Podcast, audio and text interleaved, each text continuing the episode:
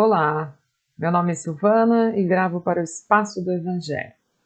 Hoje nós vamos refletir sobre o perdão. Lá em Mateus, no capítulo 18, versículo 21, está escrito: Senhor, quantas vezes devo perdoar um irmão que pecar contra mim? Esta pergunta feita a Jesus, ela é interessante e ela nos traz ao momento em que estamos vivendo. Um momento em que estamos aprendendo cada vez mais a perdoar a tudo aquilo que nós fizermos aos outros e tudo aquilo que nos fazem. Tertuliano dizia que se você quer ser feliz por um instante, vingue-se. Se você quer ser feliz para sempre, perdoe. Olha a lição a nos ensinar este sábio filósofo. Porque aí nós podemos pensar da seguinte maneira: o perdão, como fonte nos dada por Jesus para dizer a todos nós que todos erramos, mas que Deus, que é Pai, bondade e misericórdia, sempre nos perdoa, desde que nós verdadeiramente estejamos arrependidos e com firme propósito, como nos disse o próprio Mestre Jesus. Em cada momento em que ele atuava perto de alguém que falava que estava em, em erro ou era encontrado em erro, ele sempre dizia: Eu não te condeno, vá e não peques mais. A nossa grande questão em relação ao perdão, muitas vezes, é porque, quando nos falam em pecado, este é um termo muito pesado. Ah, por sinal, rimou. Pecado é pesado. Pecado, como sinônimo de controle, como sinônimo de poder, pode até ser pesado.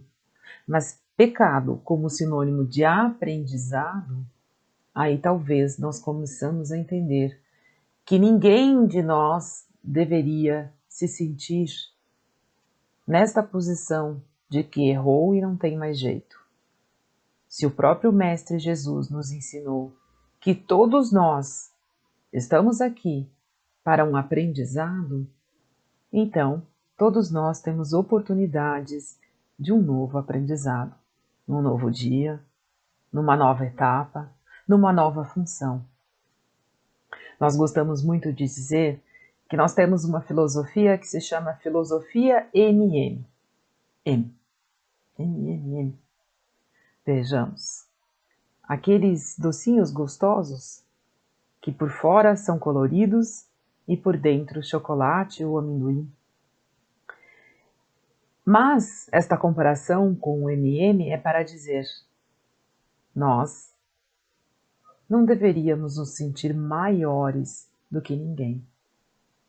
Porque quando nós nos colocamos numa posição diante do outro nos sentindo mais elevados, nós com certeza estamos perdendo o aprendizado. Quando nós nos sentimos menor em relação ao outro, também temos um problema. Porque quando nos colocamos numa posição de inferioridade em relação ao outro, nós não damos a chance para nós mesmos. E Deus, que então é puro amor, por amor nos deu a oportunidade de estarmos aqui encarnados novamente nessa experiência terrena para que possamos aprender a amar, a perdoar, a rever os nossos conceitos, a rever as nossas possibilidades e nos perguntarmos então: por que é que muitas vezes as nossas faltas, os nossos erros, os nossos vícios, tudo aquilo que nos impede o progresso moral se colocam em primeiro lugar. Nós lembramos muito das coisas erradas que fizemos e elas então nos entravam, porque perdoar não é esquecer. Perdoar é nós tentarmos olhar para a situação, para o acontecimento em si e nos perguntarmos: qual a lição da vez? Porque se nós pensarmos de uma maneira diferente disso, nós vamos estar confundindo que nós estamos então em necessidade de nos defendermos do outro ou de atacar. E aí então vem o terceiro M. Não deveríamos nos sentir melhores que ninguém. Por quê? Porque ninguém de nós aqui veio para essa experiência terrena, senão para na mesma condição de humanos, seres humanos vivendo uma experiência terrena, mas acima de tudo somos seres espirituais. Então não existe aquele melhor do que nós, e nem nós somos melhor que o outro. Todos nós estamos numa etapa de evolução conforme o propósito que nós nos colocamos diante da vida. Então, filosofia MM, maior, menor, melhor. Sempre teremos um problema nessas configurações, pois o certo é que Deus nos considera todos iguais, filhos, filhos amados. Agora, a etapa de cada um de nós é que é diferente. E aí tem um outro ensinamento que Jesus nos dá que é muito importante. Quando ele nos diz que ele veio para servir e não para ser servido, ele estava nos dando uma lição. Olha, o erro que cada um de nós comete não é para que nós, então, levemos para o lado pessoal.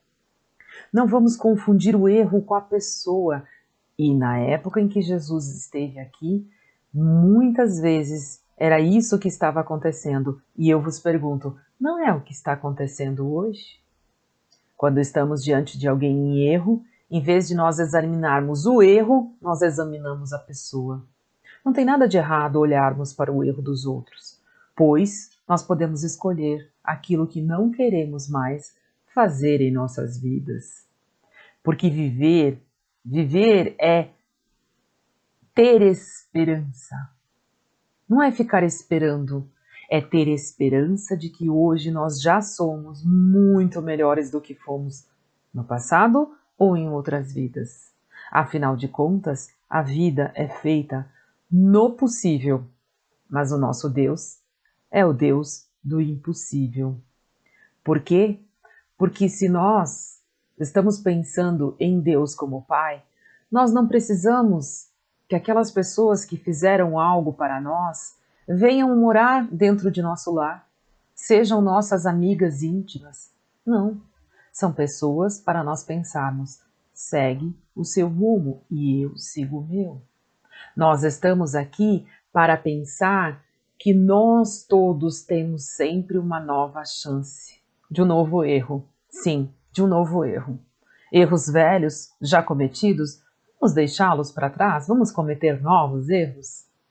Se nós perguntarmos para uma pessoa com mais idade, ela vai dizer que cometeria os mesmos erros. Não, não voltaria atrás e faria uma vida diferente. Cometeria mais erros. Seguido ouvimos pessoas sábias dizerem isso. Será que não seria por isso? Erros foram feitos para serem cometidos, mas para serem abandonados após descobrirmos que não fazem mais parte de nossa vida. Muitas vezes, nos relacionamentos que vivemos, não importa o tipo de relacionamento, amizade, companheirismo, eh, qualquer tipo de pessoa que se relacione conosco, nós muitas vezes entregamos ao outro o comportamento que nós queríamos tomar. E aí então nós não conseguimos admitir que o outro está fazendo algo do jeito que nós ainda não conseguimos. E aí entramos em choque.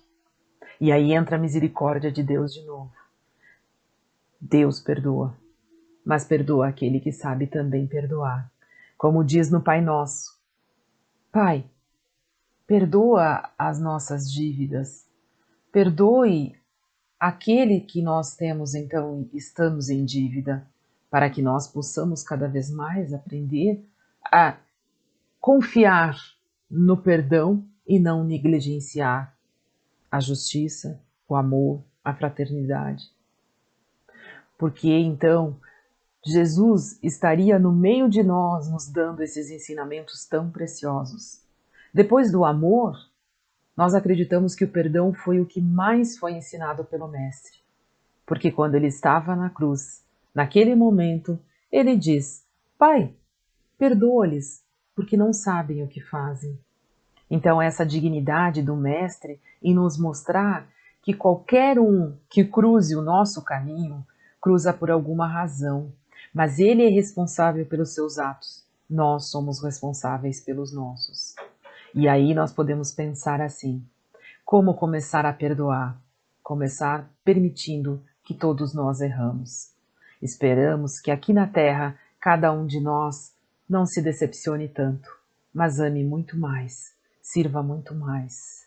Diz então Gandhi, o sábio Gandhi, perdoar é para os fortes. Então, sejamos fortes. Que a graça e o amor de Jesus, que o perdão do Pai estejam conosco. Graças a Deus.